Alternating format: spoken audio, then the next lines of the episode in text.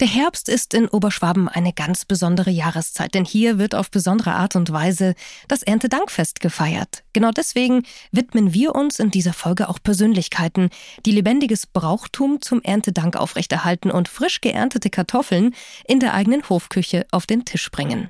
Wir öffnen heute die Tür zu ganz besonderen Kunstwerken und einem Familienbetrieb, der bodenständig ist und doch neue Wege lebt und geht. Das Podcastle. Oberschwaben, Allgäu entdecken. Folge für Folge die Region und ihre Menschen erleben. Lasst uns gemeinsam Urlaub im Kopf machen. Unser Moderator Thomas Strobel hat in dieser Folge Menschen zu Gast, die ihre Liebe zur Heimat und unserer Region gerade im goldenen Herbst besonders erlebbar machen. Wir starten in Otterswang, wo über die Grenzen des wunderschönen Ortes hinaus die Medien jedes Jahr aufs Neue berichten, Gäste aus ganz Deutschland anreisen und viele Ehrenamtliche aus der Region auf ein gelungenes Meisterwerk schauen können. Angelika Herle ist seit 25 Jahren eine von vielen kreativen und engagierten Ehrenamtlichen, die den Erntedankteppich in Otterswang gestalten. Materialien aus der Natur werden benutzt, wie Mohnkörner, die in wochenlanger und filigraner Arbeit ein Kunstwerk ergeben. Also es gibt immer noch diese Erntealtäre mit den Gaben, die man bringt, wird oft von Kindergarten gestaltet oder be äh, bestimmtes Team.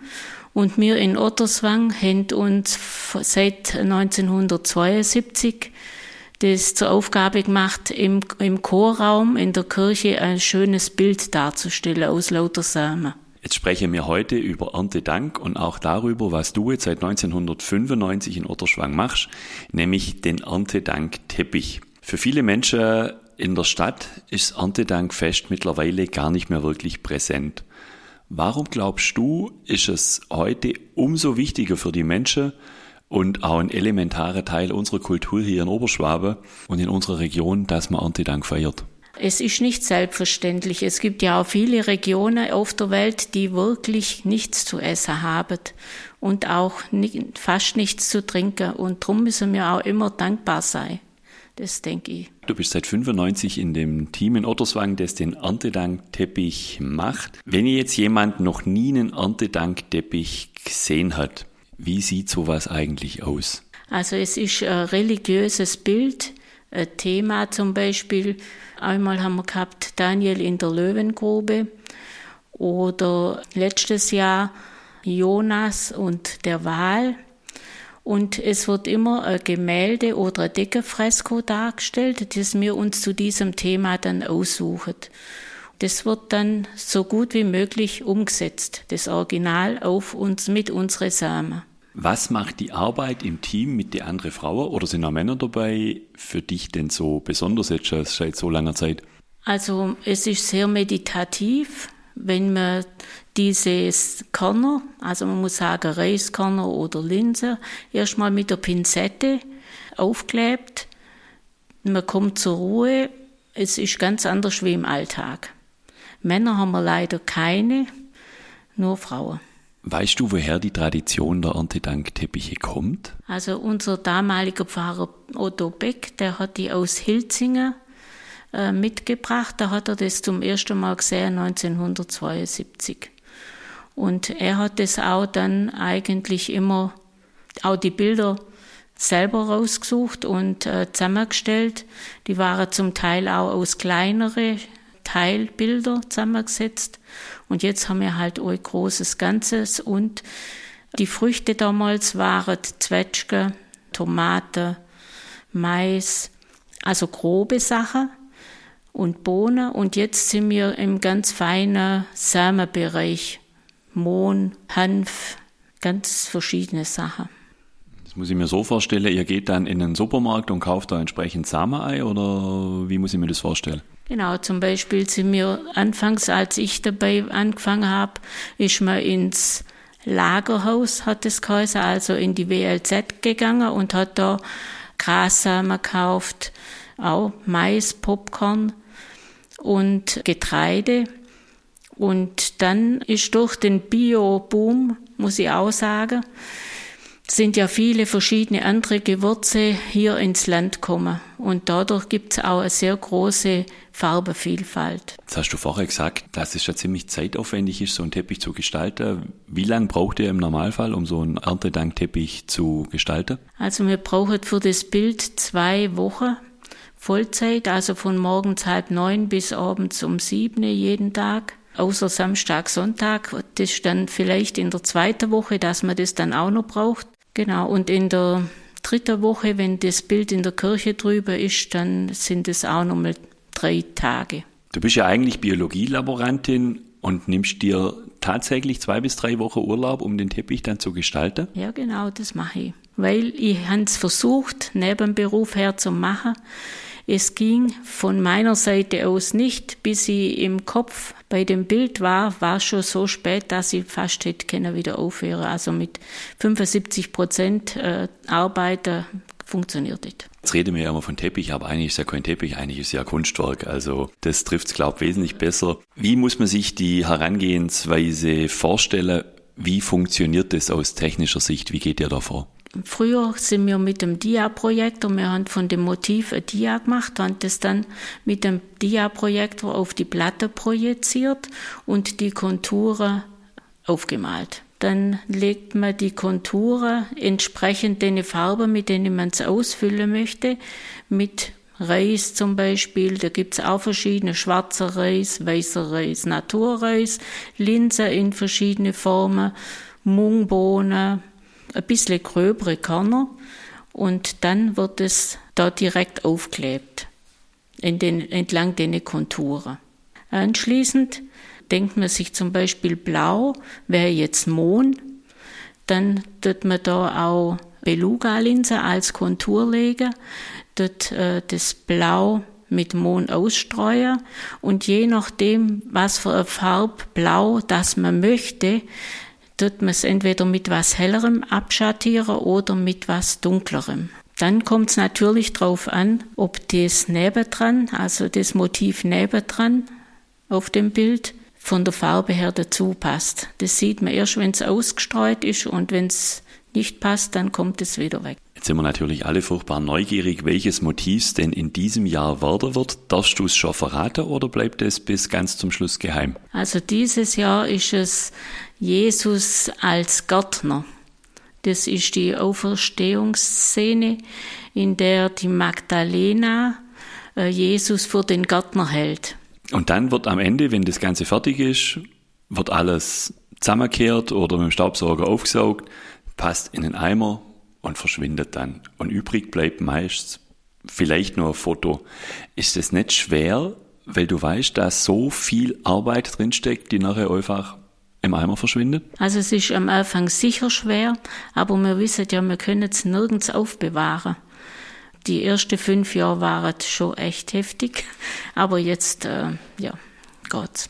Jetzt habt hoffentlich ganz, ganz viele Lust bekommen, um euren Erntedankteppich anzuschauen. Und natürlich darf die Öffentlichkeit Kunstwerk natürlich auch besichtigen. Ab wann ist es denn dieses Jahr soweit? Ab wann kann man es sehen? Dieses Jahr ist es der 23. September und dann bis Ende Oktober. Und Eintritt kostet es kein. Man kann jederzeit kommen bis um 17 Uhr. Und welcher Moment gibt es jedes Jahr einen Moment, wo du sagst, das ist für mich der schönste? Ist wenn es losgeht oder ist, wenn man dann so sieht, oder welcher Moment sagst du, ist für mich der schönste im Prozess des Teppichgestaltens? Also der schönste Moment, muss ich sagen, ist für mich, wenn der Teppich in der Kirche liegt. Das wirkt komplett anders, wie wenn wir das in unserem Albert-Werfer-Saal drüber machen. Das Bild ist ja das gleiche, aber die Lichteinstrahlung und dann also der Rahmen, wenn das drumherum fertig ist. Das ist für mich der schönste Moment. Von Otterswang aus geht es für unseren Moderator Thomas Strobel nun ins idyllische Pfullendorf. Umgeben von Feldern und eingebettet in der Natur, erwartet ihn der Familienbetrieb der Familie Frick. Ein Ort, an dem mehrere Generationen anpacken und für die Marke Kartoffelfrick auch gerne neue und ungewöhnliche Wege gehen. Die Erntezeit ist für die Familie auch die Zeit der Dankbarkeit und macht das Ergebnis der Arbeit auf dem Hof sichtbar. Der Hofladen, den Michaela Frick 2008 mit ihrem Mann eröffnete, gehört genauso dazu wie die besonderen Kartoffelsorten Annabelle, Sieglinde oder Bilana. Liebe Michaela, kannst du uns erstmal beschreiben, wie euer Familienbetrieb hier denn aussieht? Also wir wohnen hier außerhalb von Kleinstadelhofen. Den haben wir gebaut 1998 und ein Haus, Wohnhaus, wo die Schwiegermutter dabei wohnt. Dann äh, haben wir Kartoffellager, Kartoffelhalle, wo wir aufbereitet, dann noch Maschinenhalle.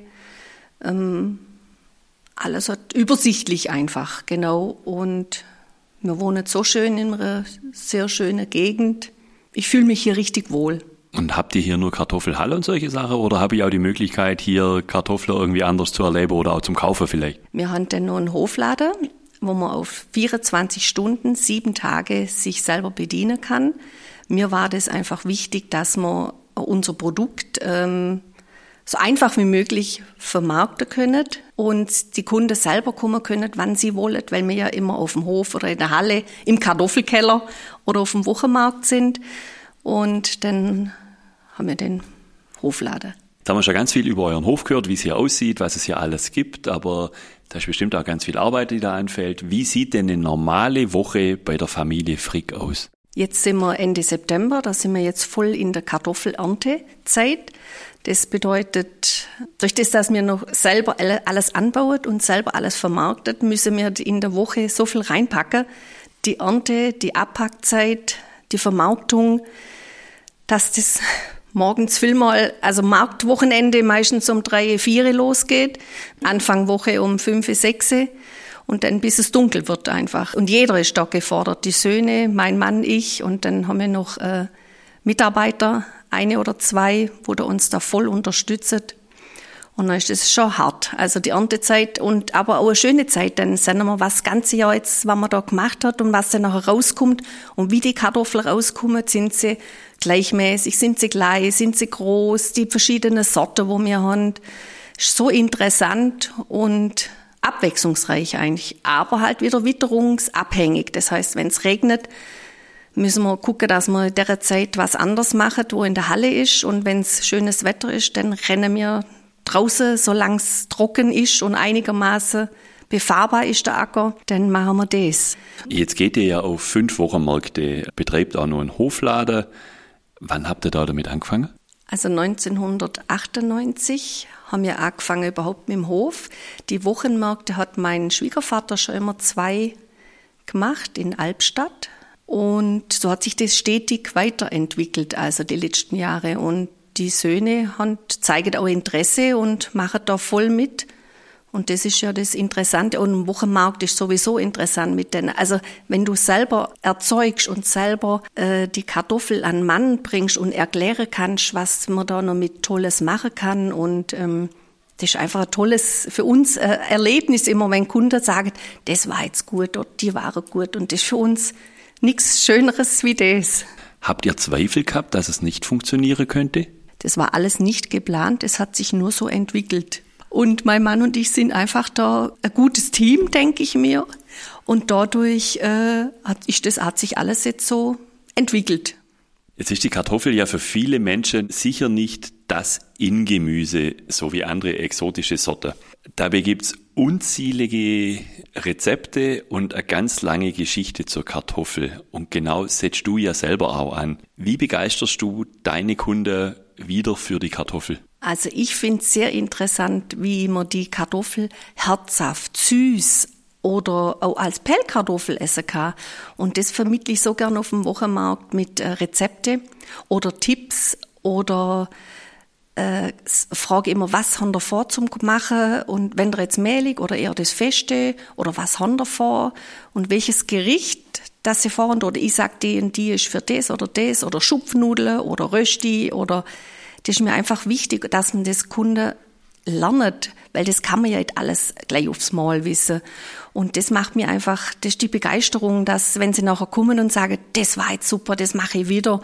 Und dann denke ich, hey, super, jetzt habe ich sie überzeugt gebracht, weil die Kartoffel ist so vielseitig und ist eigentlich ein Grundnahrungsmittel, wo man mit Eier oder mit, äh, mit guten anderen Grundnahrungsmitteln so gut noch was machen kann. Frittieren oder Klöße oder die Stumpe, wo ich mache, oder mit einer Mäusle, da mache ich immer gern die kleine Kartoffel, du mir extra sortiere, da mache ich gern, sage ich immer Rosmarinkartoffel oder lege, da, da kennt ich so viele Rezepte gleich loslege. Ich finde es einfach so spannend und interessant, ähm, wie man die Kartoffel vielseitig verwenden kann.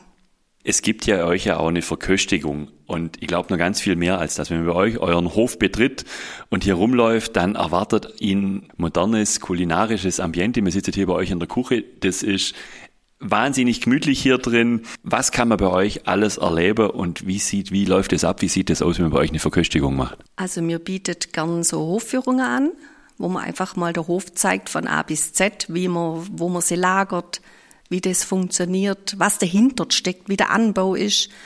Und dann das Lager und dann gehen wir rein in die warme Hofküche und dann gibt's die Pellkartoffel. Da mache ich immer nach Jahreszeit drei Sorten.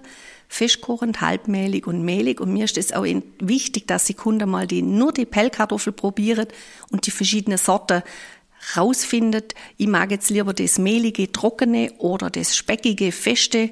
Und dann ähm, dass man einfach nur dort das Einfache lernt, mal den Geschmack von jeder Kartoffel.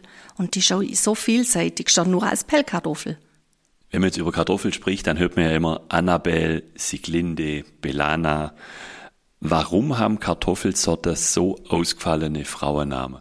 Wir haben ja Züchter in Deutschland und die eine Zuchthaus nennt es nach Vogelname, die andere nach Frauenname.